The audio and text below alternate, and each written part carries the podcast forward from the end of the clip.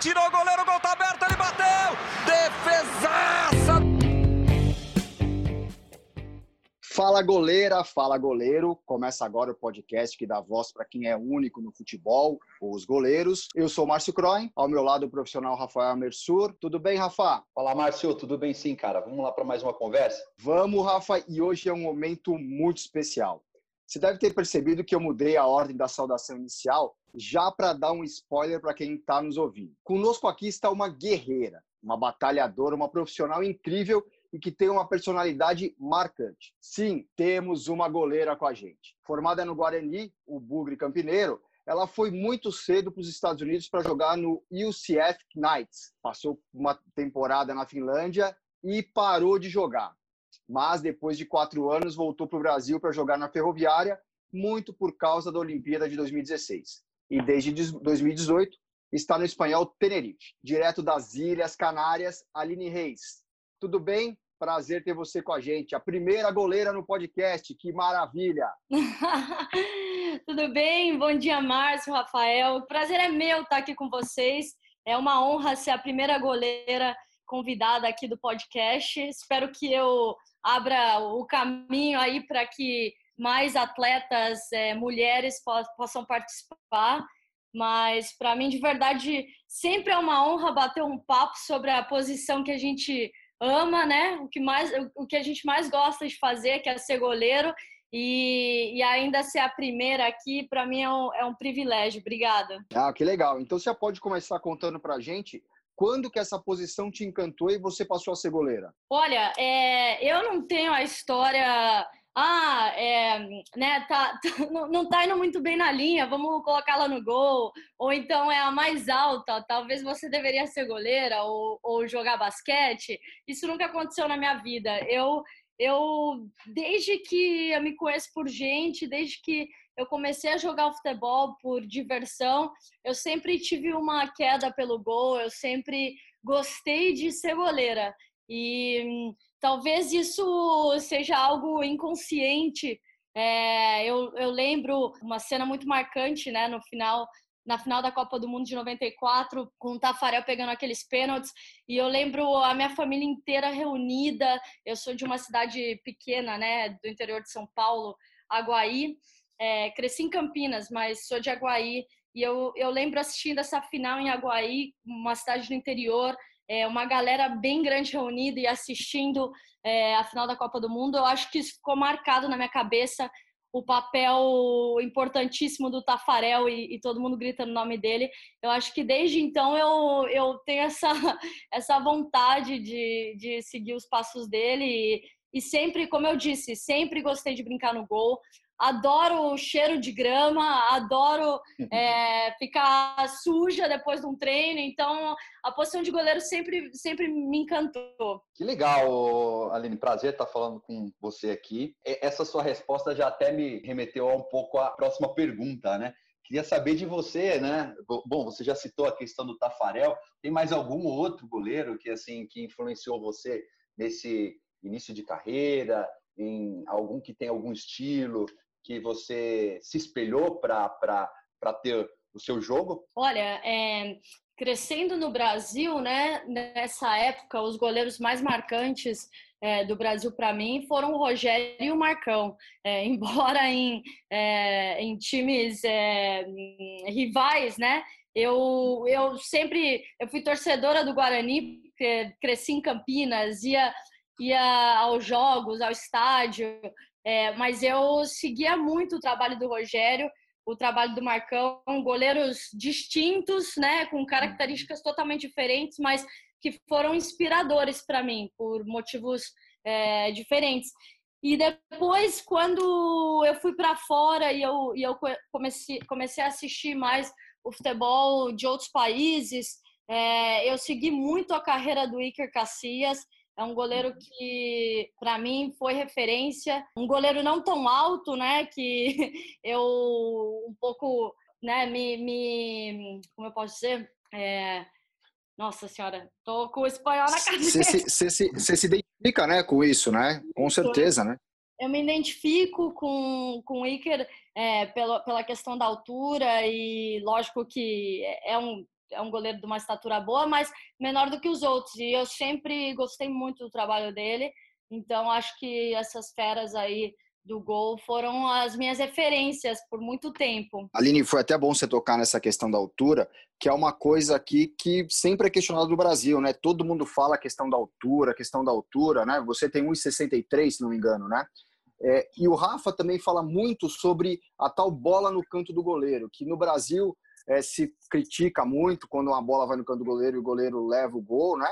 É, e fora isso não, não, não, tem diferença, né? Não é isso que faz a diferença para a posição. É, quais são as outras comparações que você consegue fazer da leitura do futebol fora do Brasil, pelo que você já viveu, e aqui dentro? Legal. Eu acho que, bom, quando eu, eu, eu, minha formação foi no Brasil, né? Dos, eu comecei muito jovem, ah, com nove anos eu comecei numa escolinha de futebol no Careca é, Carex Sport uhum. Center, é, lá, lá de Campinas, e eu já comecei a realizar o trabalho específico no Gol. E então, nesses anos né, de Brasil, de formação é, específica de goleiro, eu trabalhava muito a questão da, da defesa de meta, né? Defender o, o meu gol. Então, quando eu fui para fora, quando eu cheguei nos Estados Unidos, a gente falou muito, é, o meu, a minha visão a respeito do goleiro expandiu de uma maneira significativa.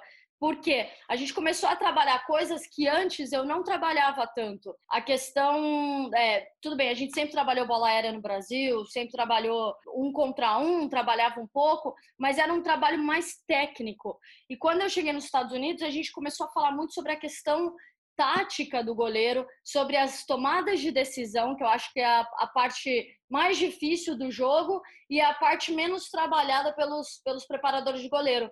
Então, é, para mim foi um é, aumentou muito meu leque de, de entendimento da posição e depois é, vindo para a Europa eu continuei a trabalhar isso. E não só eu acho que o papel do goleiro aqui fora, né, e agora isso nos últimos anos também tem acontecido no Brasil, o papel do goleiro ele aumentou muito. Eu acho que o goleiro é a posição do futebol que mais teve evolução nos últimos anos. É, então a gente não é só o defensor de meta, né? A gente não, não nosso papel não é só é, parar um chute, um chute ao gol. Nosso papel é muito mais que isso, é a organização defensiva, comunicação, né, que, que vai muito ligado a esse assunto, a esse assunto é, mantenimento de posse de bola, fazer, é, jogar um pouco em linha alta para é, fazer o papel daquele líbero, né, daquela sobra ali atrás, começar um, eu sempre escuto, né, o goleiro é, é, o, é a primeira peça na construção do jogo. Então, a nossa distribuição tem que ser trabalhada muito e tem um papel muito importante no jogo. Então, tudo isso eu acho que por, é, com a evolução do futebol e por eu ter passado a minha fase adulta, né, os últimos 12 anos fora do país, eu notei muito essa evolução do, do jogo do goleiro. Ah, que legal. É interessante você falar isso, Aline, porque assim, vou dar uma opinião minha, né? Eu observo o futebol feminino, ele de uma certa forma muito mais coletiva que o masculino. Então, assim, cada uma desempenhando o seu papel ali na estratégia, né? Na tática do jogo. E queria aproveitar né, essa vivência que você que você tem é, de ter conhecido o campeonato nacional, de ter jogado uh, o, o, campeonato nos Estados Unidos e, e, na Europa, de você traçar né, uma uma comparação entre entre o que você conseguiu observar desses três campeonatos, né, do nacional, do, do dos Estados Unidos e uh, do europeu? Olha, o, sem dúvidas, o, o campeonato brasileiro feminino tem evoluído muito, a competição está mais forte, né? Nós é, e parte disso é porque agora nós temos mais equipes que estão investindo no futebol feminino. Então, é, realmente com o crescimento do investimento, o Brasil está tendo uma capacidade maior de manter essas atletas de alto nível, né? Vamos, vamos dizer, as atletas de seleção brasileira, as atletas que têm destaque internacional. Agora, mais do que nunca, o Brasil está tendo a capacidade de manter essas atletas é, nos clubes brasileiros. E isso ajuda o campeonato, sem dúvida nenhuma.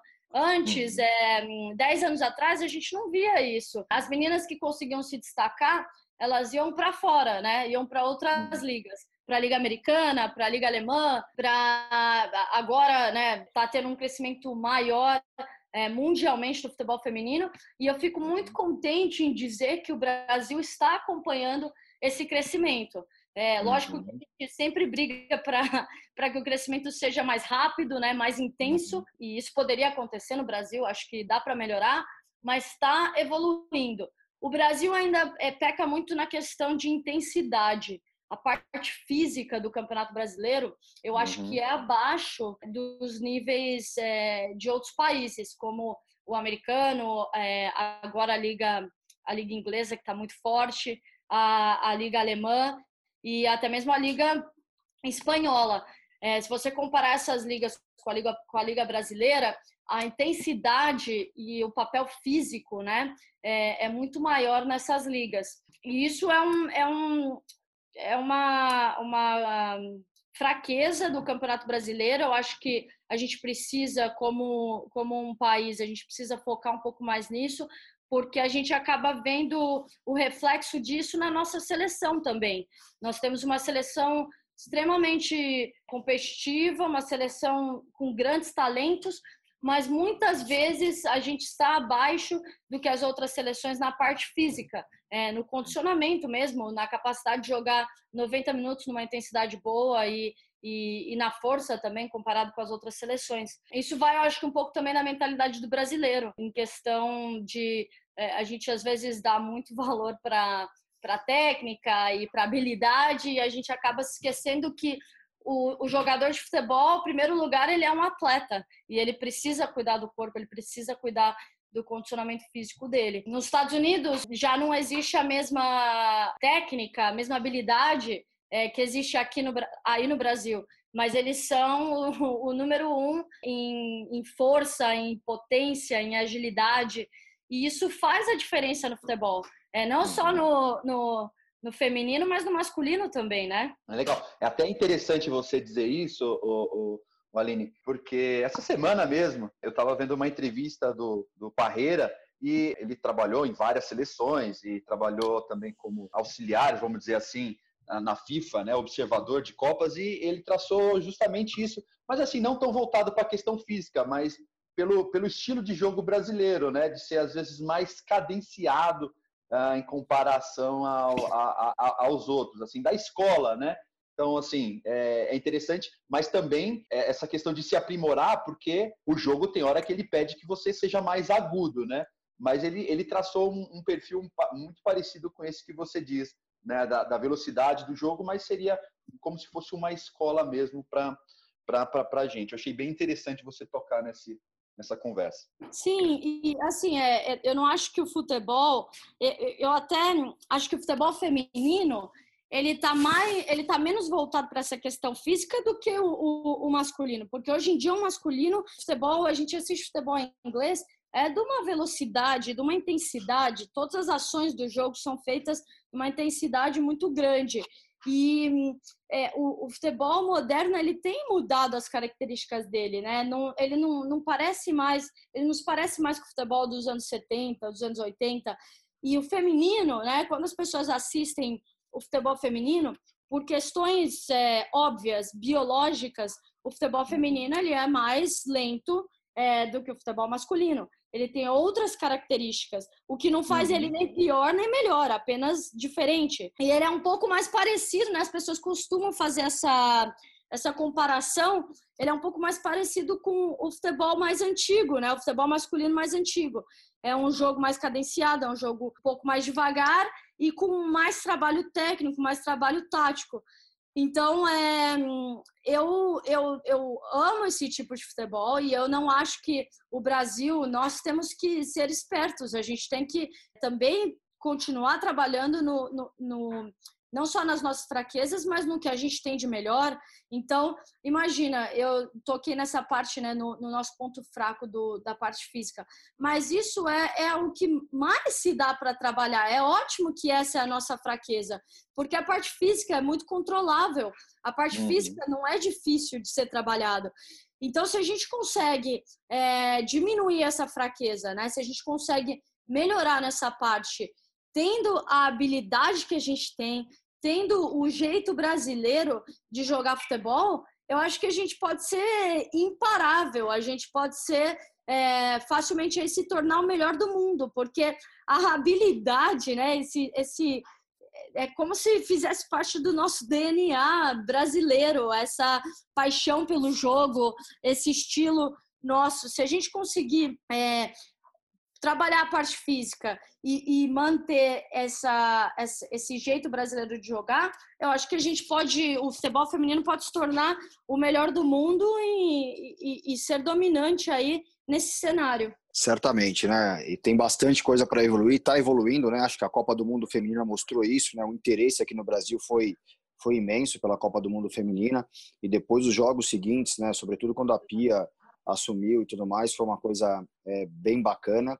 Mas eu queria voltar num ponto da sua história que eu acho que pode ser fundamental até para entender a sua paixão por ser goleira, né? Você foi jogar lá no UCF Knights e aí você parou de jogar depois da Finlândia durante quatro anos e se transformou, se tornou treinadora de goleira, né? Algo até inusitado, porque tem poucas treinadoras de goleiro, o goleiras também. O quanto isso é, mudou na sua visão de jogo, no seu estilo de jogo, o quanto melhorou você também quando voltou é, a atuar. Queria que você contasse um pouquinho esse, esse período. Sim, correto. Eu fui para os Estados Unidos, né? Joguei é, por cinco anos lá. Depois tive um, como você mesmo disse, passei brevemente pela Finlândia e tive a oportunidade é, de seguir os meus estudos, né?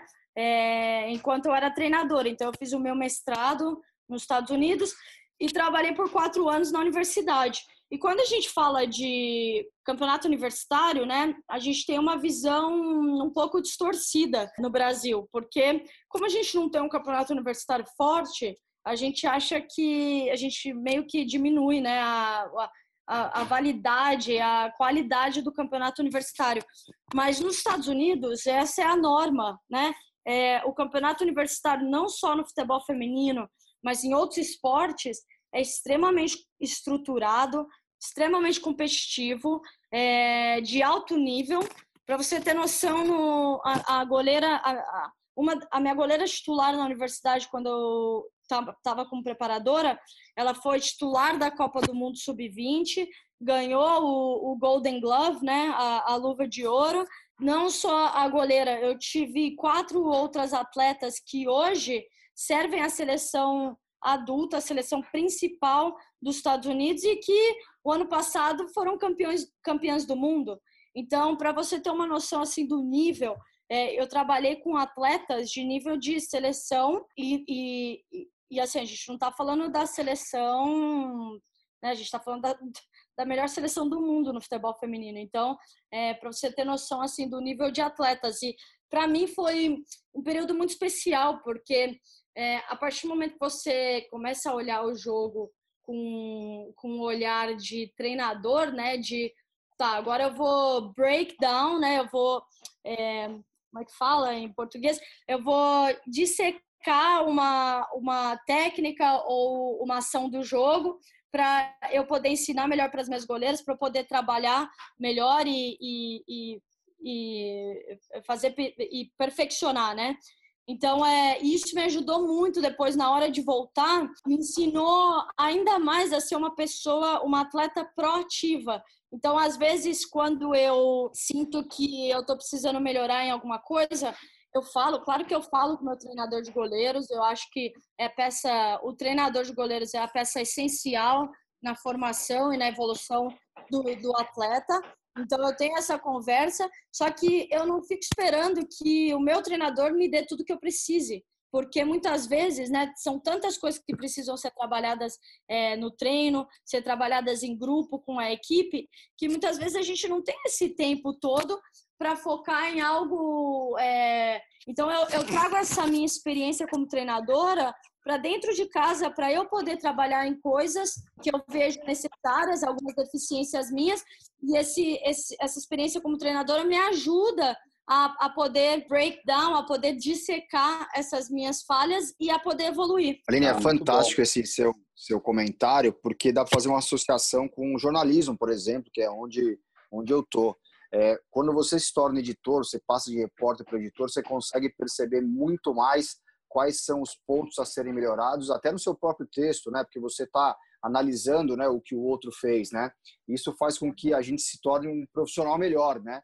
Então, certamente eu entendo que essa sua passagem como treinadora é, fez seu jogo evoluir demais, né? E hoje você consegue perceber coisas que se você tivesse fosse mais nova você teria é, feito diferente lá atrás, né? Sem dúvidas, sem dúvidas, Márcio. Ô, Aline, uh, falar um pouco até de mim, assim, eu tive uma experiência breve, né? Uh, eu lembro nas categorias de base da, da portuguesa que ela, a portuguesa tinha um time feminino e naquela época quem jogou por lá foi a Maravilha. E eu tive a oportunidade de treinar, assim, eu não lembro muito bem se foi um tipo de interação, mas eu lembro de treinar junto com a, com a Maravilha. E assim, e, é, confesso que eu não, não, não, não acompanhava futebol, futebol feminino, estou falando de 20 anos atrás. E me chamou muita atenção a questão técnica dela, a, a postura, os fundamentos, né? E era um treinador de goleiro, né? Uh, eu queria saber como é que uh, como é que lida, como é que funciona essa interação com um treinador de outro sexo, vamos dizer assim, né? Uh, porque hoje você no futebol masculino posso te assegurar que 100% das comissões técnicas da parte mais específica técnica é, é, é, constituída por homens. Já no futebol feminino, não é bem dessa forma. Como que é lidar é, com isso, por mais que seja profissional é, no dia a dia, essa, essa questão é, é, é, de gênero? Tá, legal. Bom, a Maravilha é uma pessoa maravilhosa mesmo. eu tive a oportunidade de trabalhar com ela na última convocação que a gente teve no Brasil em agosto do ano passado. A gente estava se preparando para o torneio Uber em São Paulo e a Maravilha ela já estava como preparadora de goleiros da seleção sub-17, né, é, brasileira. E ela passou um tempo com a gente e foi muito interessante. Eu pude conhecer um pouco mais sobre ela como pessoa e o trabalho dela. E que legal que você teve essa oportunidade aí há tantos anos atrás de ter trabalhado junto com ela, porque isso é uma coisa que, quando você me perguntou, né, que, quais são suas referências? É, e nota-se que são todas masculinas, porque, infelizmente, no passado, né, a gente não tinha uma referência feminina. Até existia, como a Maravilha, por exemplo. O Brasil teve grandes goleiras, mas a visibilidade era tão pequena que eu não tinha acesso, eu não, eu não conhecia essas pessoas, essas mulheres, eu não conhecia nada sobre a vida delas, eu não conhecia é, o estilo de jogo delas, eu não tinha o acesso necessário. E graças a Deus isso está mudando agora, né? Com a evolução uhum. É, do futebol feminino, com a visibilidade que a mídia está dando. E isso é um dos meus objetivos como pessoa, é poder. É, por isso que eu também tento ser ativa nas mídias sociais, para que meninas é, que estão começando agora no futebol possam ter acesso à minha história, é, a, a, não só como pessoa, não só como jogadora, mas como pessoa também, para que eu possa de repente ser uma referência para essas meninas, para que elas não não tem, não tem nenhum problema elas terem as referências dela no futebol masculino, até porque é, a diversidade é, faz a, que a gente com que a gente cresça, faz com que a gente evolua. Então, tudo bem as referências no masculino, mas também é importante ter as opções de referências no feminino. É, para responder a sua pergunta, né? É, você também fez o comentário que quando eu trabalhei como preparadora nos Estados Unidos é uma coisa assim atípica, né? A gente não vê muito.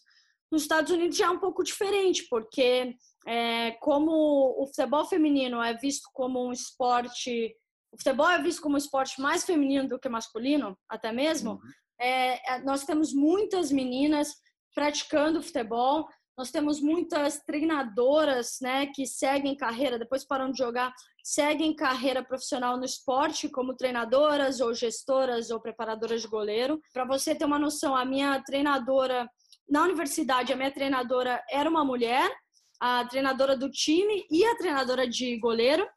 E para uhum. mim isso foi um, um, momento muito importante, porque eu poderia, elas, elas, elas se tornaram grandes referências é, de vida para mim, não só na parte futebolística, mas também exemplos de liderança, exemplo de, do empoderamento da mulher, da onde elas chegaram e o papel que elas estavam tendo, não só comigo, mas com as minhas companheiras, aquilo foi uma grande inspiração para mim e me fez entender que eu poderia ser o mesmo para outras meninas. Me fez ter, me fez entender o que eu quero fazer depois que eu parar de jogar que é me tornar treinadora, porque é, o papel do treinador é extremamente importante, porque ele não é só o treinador, ele é uma influência. A gente esquece que o treinador tem uma influência muito grande, como um professor, por exemplo, né? A gente, é, quando a gente gosta de um professor, a gente quer ser mais como ele, ser mais como ela.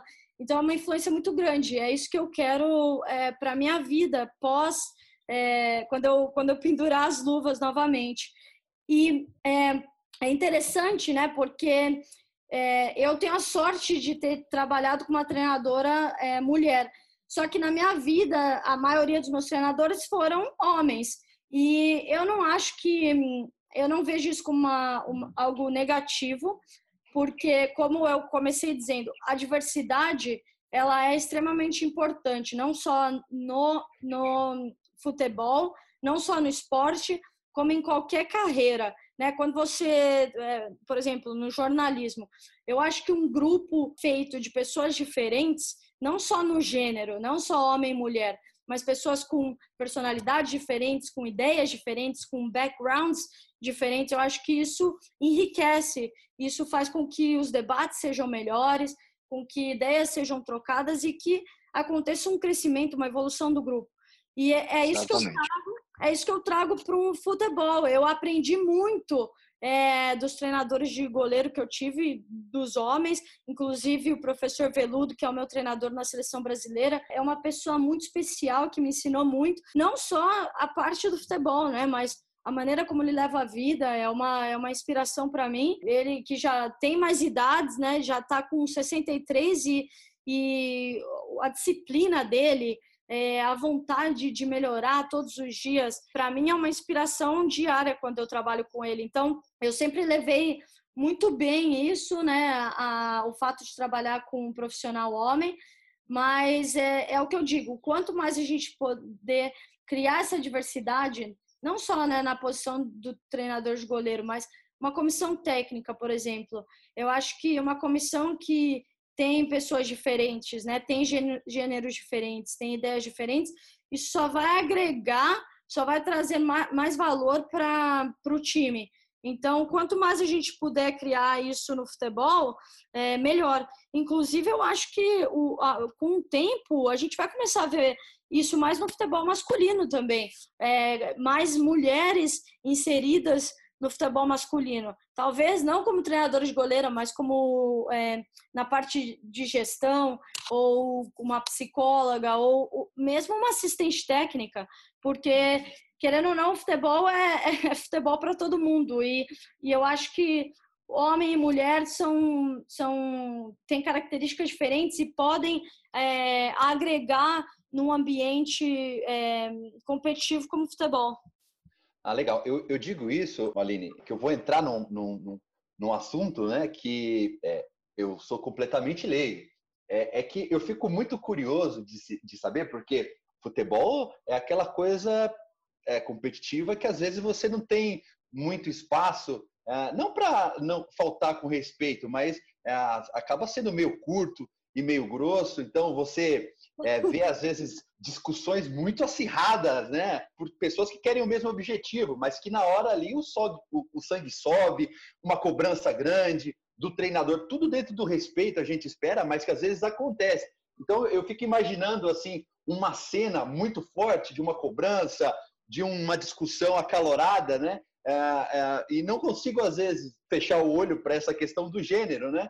Então assim, é, a gente sabe, pelo menos eu imagino assim, né? Grande parte diz. A mulher ela é muito competitiva entre elas, também acontece é, é, do contrário, mas como que funciona quando chega nessa situação, né, ah, que o gênero é diferente, essa cobrança do treinador para ela, sabe? Eles fecham o olho para isso e sentam o pau ou, ou, ou acaba sendo um pouco mais comedido? Ai, meu, muito engraçado esse, esse ponto, porque, olha, é, mulher é um bicho complicado, né? Acho Demais. que quando, quando, a gente pensa né, em discussão de marido e mulher, e mulher não dá o braço a torcer por nada e, e quer estar tá sempre certa, e né, a, gente, a gente sabe. E, assim, essas, o engraçado é que essa competitividade e esse caráter forte, a gente vê no futebol também, principalmente no futebol feminino, né? É, uhum. O homem pensa, né? Todo homem que tem paixão por futebol vai jogar com os amigos e sempre sai uns ranca-rabo, umas discussões. Só que, assim, dentro de campo eles quase, quase se matam, né? E aí, uhum. fora de campo, abrem a cerveja, fazem um brinde, tá tudo bem. então, eu acho que assim, no, no, futebol feminino, as discussões são, são frequentes também. As mulheres são muito competitivas.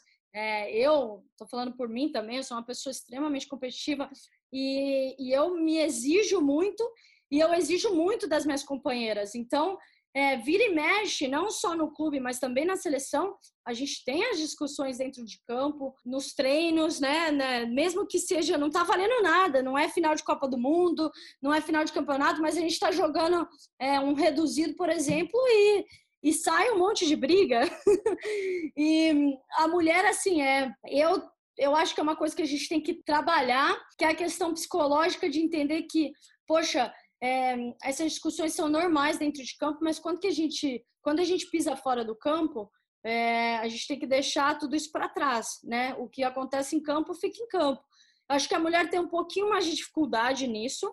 Muitas vezes a gente leva para o pessoal e, e, e, é uma coisa que a gente tem que dar mais valor, tem que ser mais trabalhado nessa essa parte mental, essa parte psicológica de não levar para o pessoal, entender que é uma coisa do jogo e que tem que ficar para trás e, e, ponto final. Isso já vem sendo, sendo trabalhado né, nas equipes. É, eu é, sempre, eu já ouvi muito dos meus treinadores isso, minhas companheiras também, essa questão de você não pode ficar remoendo aquele assunto, você tem que deixar isso para trás. Então, acho isso uma diferença.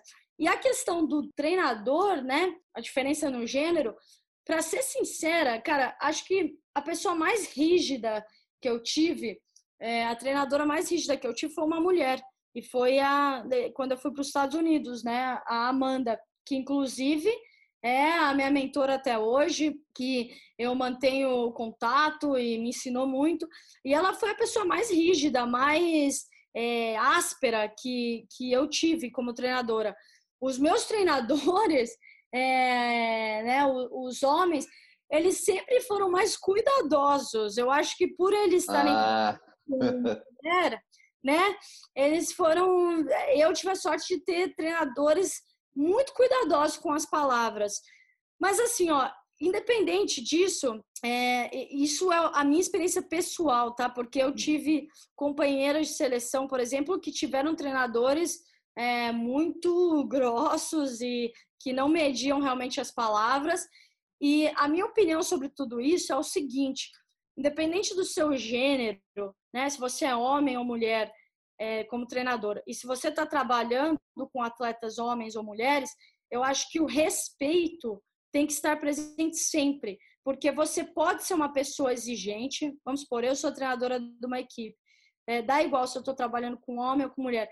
Eu tenho que ser uma pessoa extremamente exigente, segura do que eu quero, com, com expectativas altas, mas eu não posso, em nenhum momento, perder o respeito com o indivíduo, porque ninguém gosta de ser massacrado, ninguém gosta de ser humilhado, e eu acho que, como professor, né, o treinador é um professor, você não, quando você diminui o seu atleta ou o seu estudante, você você não está tendo a influência que você pode ter nele, porque é, o que vai acontecer muitas vezes vai ter uma resposta negativa, porque o ser humano ele thrive, uh, qual é a palavra? Ele ele ele se dá melhor, ele tem uma performance melhor quando ele está num ambiente é, produtivo, quando ele está num ambiente que ele sente que ele é cuidado, quando ele sente que as pessoas se importam com ele.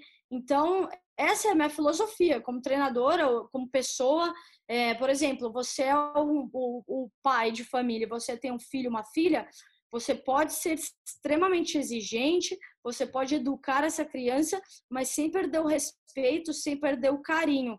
Então, é, eu acho que isso é o número um, né? Quando a gente está trabalhando com atletas, é, você, eu não gosto de treinadores que não pegam no meu pé, que tudo tá bem, que eu cometo um erro e não me fala a respeito do erro. Eu odeio isso, para falar a verdade. Eu gosto de gente que tá me, me, me puxando para ser melhor, me ajudando a ser melhor.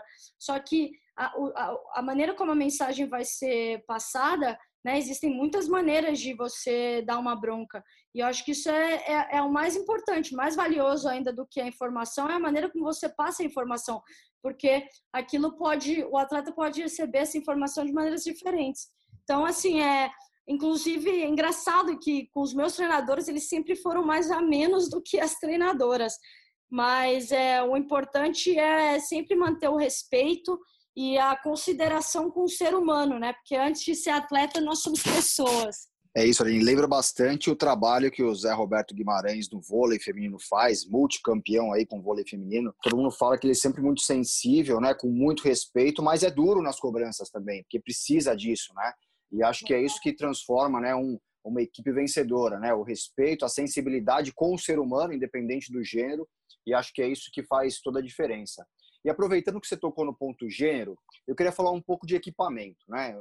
O mundo do futebol é construído para o masculino e não para o feminino, né? E nós goleiros temos uma necessidade básica que é a luva, né, que nos protege um pouco mais. É, existe luvas feitas para a anatomia da mão feminina? Como que você se adapta se não tiver, né, uma mão mais grossa como é a masculina, né? É, queria que você contasse um pouquinho dessa desse, dessa sua adaptação a equipamentos que talvez não sejam feitos é, para você? Legal, super interessante essa pergunta, porque é um tópico que não é muito discutido, né? Então, é, bom, na questão de luvas, por exemplo, eu, eu uso o número, é, luva número 7, é um absurdo de pequeno, né? Eu tenho as mãos muito pequenas crescendo no Brasil, né, eu sempre tive dificuldade, né, de achar luvas do meu tamanho. Lógico, né, que é, a Penalty, na época eu lembro que a Penalty era a que mais produzia luvas infantis e, e né, pude me adaptar com isso.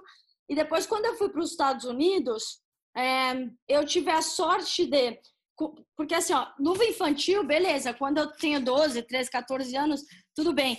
Mas quando eu já estava assim, na fase um pouco mais adulta no Brasil, com 17, 18 anos, eu tinha dificuldade em achar luvas de qualidade, né? Luvas profissionais do meu tamanho. Quando eu fui para os Estados Unidos, que como eu disse, né, o futebol feminino é visto como feminino, e eles têm é, uma sensibilidade muito maior para isso em relação a equipamento, aos shorts com o, com o cut, né, com o formato feminino, o formato né, que do corpo da mulher, a, a, camisa e tudo mais, eu, eu tive muito mais opções de luvas é, profissionais, de, de top de linha, realmente qualidade de elite, é, do meu tamanho, número 7. É, aqui na Europa, para você ver que engraçado, é, eu até recentemente mudei de patrocinador. Eu sempre, por muitos anos, eu fiquei com a Reusch, e é uma marca alemã, mas que é muito forte nos Estados Unidos. E nos Estados Unidos tinha a produção da, da minha luva que eu gostava, número 7. Quando eu vim para a Europa, eu é, me dei conta que a mesma luva que eu tinha nos Estados Unidos, da Reusch, eu procurei aqui e eu não tinha o meu número disponível. Ela começava no número 7,5. E hum. para mim foi uma, foi uma dificuldade, porque para eu conseguir as minhas luvas eu tinha que pegar pelo distribuidor americano. Só que o distribuidor americano não poderia enviar diretamente aqui para a Espanha. Ele tinha que enviar por um endereço dos Estados Unidos e aí alguém me enviasse as luvas. Ou seja, é, uma, um, um trabalho aí desnecessário uhum. pelo, pelo simples fato de aqui na Europa os distribuidores não produzirem a luva profissional, top de linha de qualidade, no meu número 7. E assim, é, pode ser que os atletas masculinos é muito difícil você ter um atleta de profissional com uma luva número 7, mas no feminino isso acontece, isso é uma realidade. Então, é, eu senti um pouquinho na pele aí o, o é, um, é uma forma de discriminação, né? É um, a falta aí do olhar é, das empresas para o futebol feminino. E por isso eu troquei, decidi que era um trampo muito grande pegar dos Estados Unidos. É, olhei um pouco como um desrespeito da marca, né? Não produzir é, as luvas menores, é, né? A, lógico que existem as infantis e tudo mais da marca, mas a, a que eu queria e a que eu estava acostumada não tinha mais. Então eu resolvi trocar de, de patrocínio. A minha luva atual, que eu tô com a Turo, que é uma marca inglesa é, nova no mercado, mas de muita qualidade que eu gosto. Inclusive está crescendo aí é, no Brasil a, a, né, o impacto dela. E, e, eles produzem a luva do meu tamanho. Inclusive, né, eu recebi um carinho muito grande do pessoal da, da Turo me perguntando, né, pela primeira vez me perguntando o que eu acho da luva, como que eu posso adaptar ela é, para que eles façam um modelo que seja melhor para mim. É, eu sempre gostei de luva mais assim agarradinha. Então, por exemplo, mesmo com a Reusch eu usava é, a luva que parece um lagarto, assim, quando você coloca na mão, né? É o que eles chamam de a luva. São essas novas, né? Que a Nike também lançou. É uma luva que ela fica no formato da mão. E eu gostava muito de, dessa luva por conta de ser. Como a minha mão é mais fina do que a do homem, eu, eu sentia mais confortável, né? Uhum. Então, assim, agora eu acho que como eu disse, eu tô com uma marca que está prestando mais atenção nisso. Já, inclusive, falaram a respeito de fazer uma, uma luva minha, voltada para mulher. Então, a gente está vendo uma evolução e eu fico muito contente que as marcas estão começando a dar um pouco mais de, é, de valor aí para o mundo feminino. Mas sem dúvida é, é um problema, viu? Legal, Aline, é muito, é muito bom, né? Que, como a gente diz, né? Ah, o atleta é a estrela do jogo, ele tem que estar com o equipamento né, ideal para que ele possa estar à vontade, desempenhar ah, o melhor possível e fazer grandes defesas. E falando em grande defesa, queria remeter a, a, a esse assunto agora. É, queria saber de você, cara, uma defesa assim que você fez, que se tivesse que retratar, lógico, você é muito mais do que uma defesa, mas se, se tivesse que falar assim, esse daqui é o cartão de visita da Aline, qual defesa que você colocaria? Caraca. Cara, uma das defesas que eu mais gosto é o um contra um, né? Você e o atacante. Eu acho que eu tenho muito sucesso nessas defesas. O meu nível é, né, de, de sucesso num contra um, a minha porcentagem é grande. E eu digo isso porque é, às vezes a gente, como goleiro, ou até né, é, jogadores de futebol tem uma concepção muito errada da defesa um contra um. Muita gente fala, ah, é sorte, ah, o goleiro deu sorte de da bola ter ido nele, ou, né, é, é sempre assim, o mérito é, é, é, sempre assim, o erro do atacante, né, porque todo mundo espera que no um contra um aconteça o gol, né, é, uhum. e eu gosto muito desse tipo de defesa porque Sim, é, tem muitas vezes que é mérito do atacante, ele faz o gol e tem pouquíssimas coisas que você pode fazer a respeito. Mas um contra um é uma defesa que pode ser muito trabalhada. Não só a parte técnica, né, que tem algum, alguns tipos de técnica que podem ser usados, mas principalmente a tomada de decisão. E quando você começa a trabalhar essa tomada de decisão com o goleiro, você vê é, uma melhora muito grande. E eu, eu era, fui muito bem na faculdade nesse quesito de um contra um. A minha treinadora era muito boa nisso, a gente trabalhava muito a tomada de decisão. E quando eu fui para, é, como treinadora, fui para UCLA, né, que eu fui fazer, é, fui continuar a estudar e trabalhar como treinadora de goleiro, eu comecei a trabalhar um contra um com a minha goleira titular e as outras goleiras também, mas principalmente a minha goleira titular não era muito boa nesse quesito, ela não tinha muito sucesso e a gente notou uma evolução muito grande durante a temporada.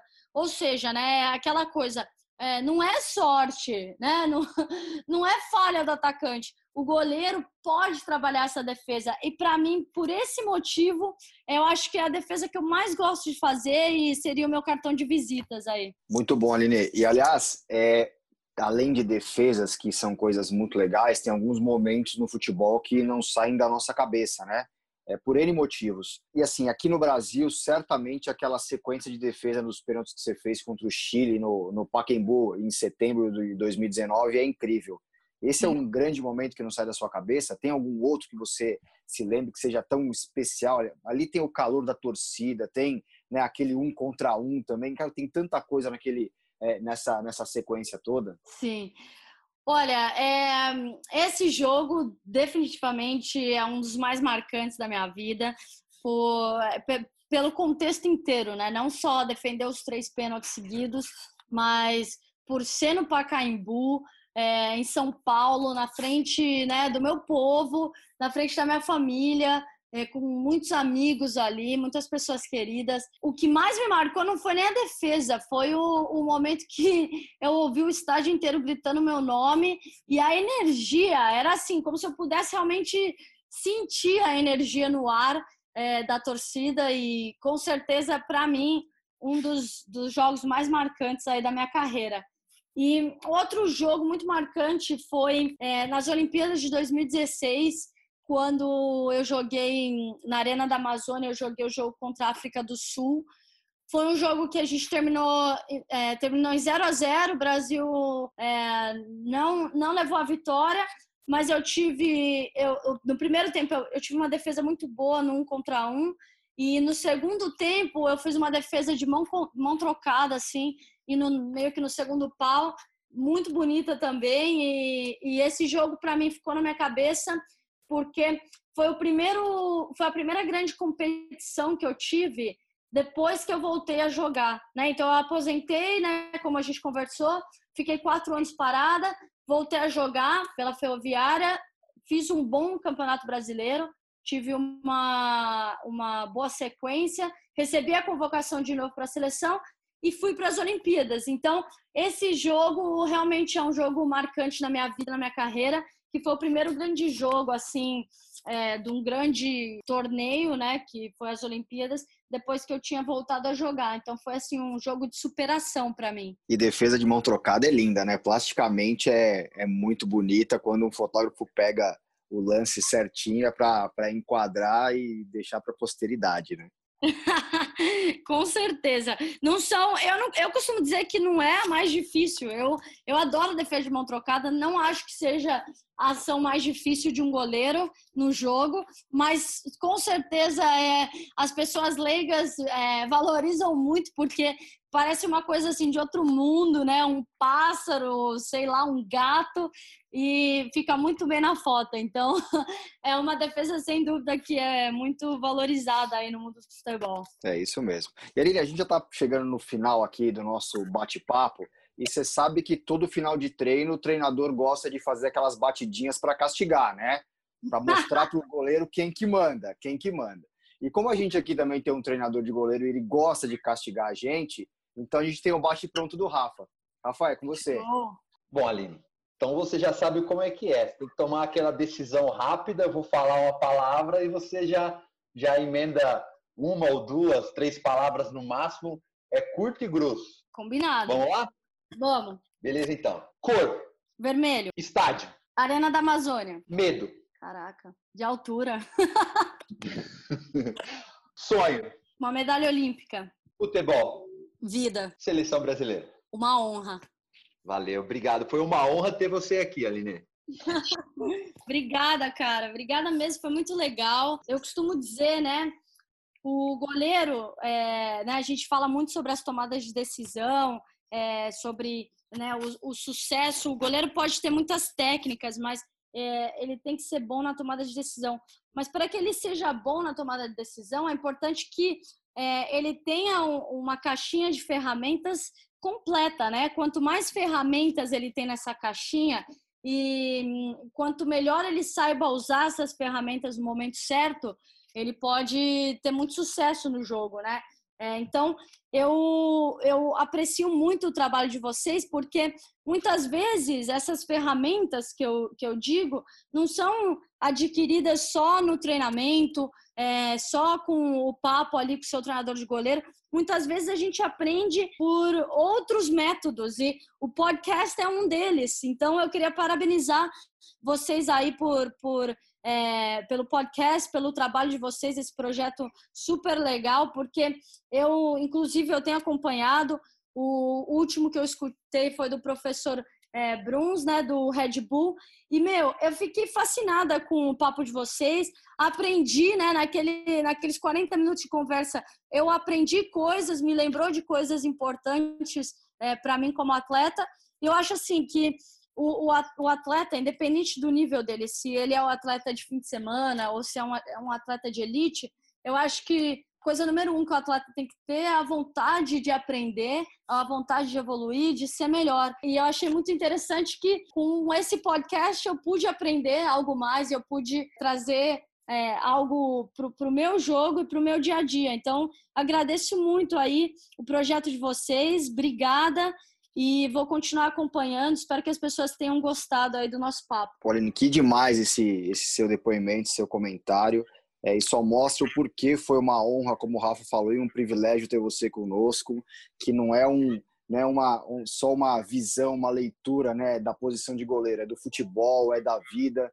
É, e acho que as pessoas que ouvirem até o final, a hora que a pessoa chegar aqui, vai saber, cara, eu aprendi alguma coisa, eu vou melhorar em alguma coisa. E acho que é isso que a gente quer fazer com, com esse podcast, é que as pessoas é, se sintam melhor, consigam é, visualizar né, a posição de goleiro como ela é, com essa grandeza que ela é, mas também o ser humano que está por trás ali defendendo aquela bola que é incrível. Obrigado, viu? Sucesso na, na jornada. Obrigada, Márcio. Obrigada, Rafael. Um bom dia para vocês e é uma honra estar tá aqui. Próxima vez que quiser fazer outro, tô dentro.